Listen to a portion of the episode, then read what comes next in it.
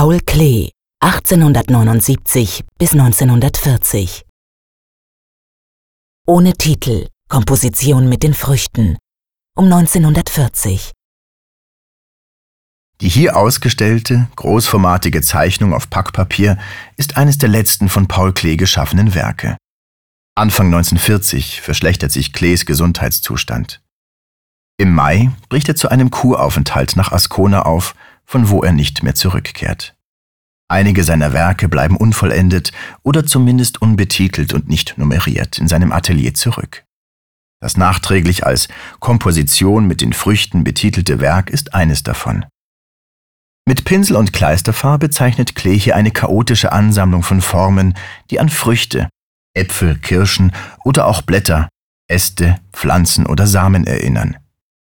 Unten, unterm linken wie auch rechten Bildrand, sind die Formen mit weißer Kreide ausgemalt.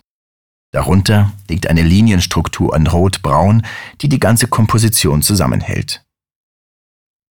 Und wiederum darunter kommt eine weitere Ebene mit einem Gewirr an Linien zutage.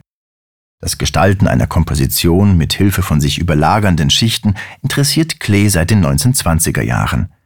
Dadurch erhalten seine Werke eine Komplexität, trotz ihrer Einfachheit in der Motivwahl und gleichzeitig kann Klee Gegenständliches mit Abstraktem, Lineares mit Flächigem, Zeichnerisches mit Malerischem verbinden.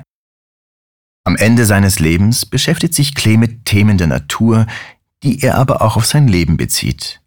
Entstehung und Geburt, Wachstum und Veränderung, Reife und Tod. Die hier dargestellten Früchte und Pflanzen verbildlichen diese Ideen. Sie sind Zeichen des scheinbar ewigen Zyklus der Natur von Entstehung und Vergehen. Im Blick auf seine Krankheit, vielleicht gar den nahenden Tod, erinnert sich Klee an seine Kindheit und sein Leben und blickt bereits voraus ins Jenseits. In der oberen Bildmitte schreibt Klee mit Bleistift Sollte alles denn gewusst sein? Ach, ich glaube nein. Klee kommt am Ende seines Lebens zum Schluss, dass die ersten und letzten Fragen des Daseins, mit denen er sich so oft beschäftigt hat, unbeantwortet bleiben dürfen.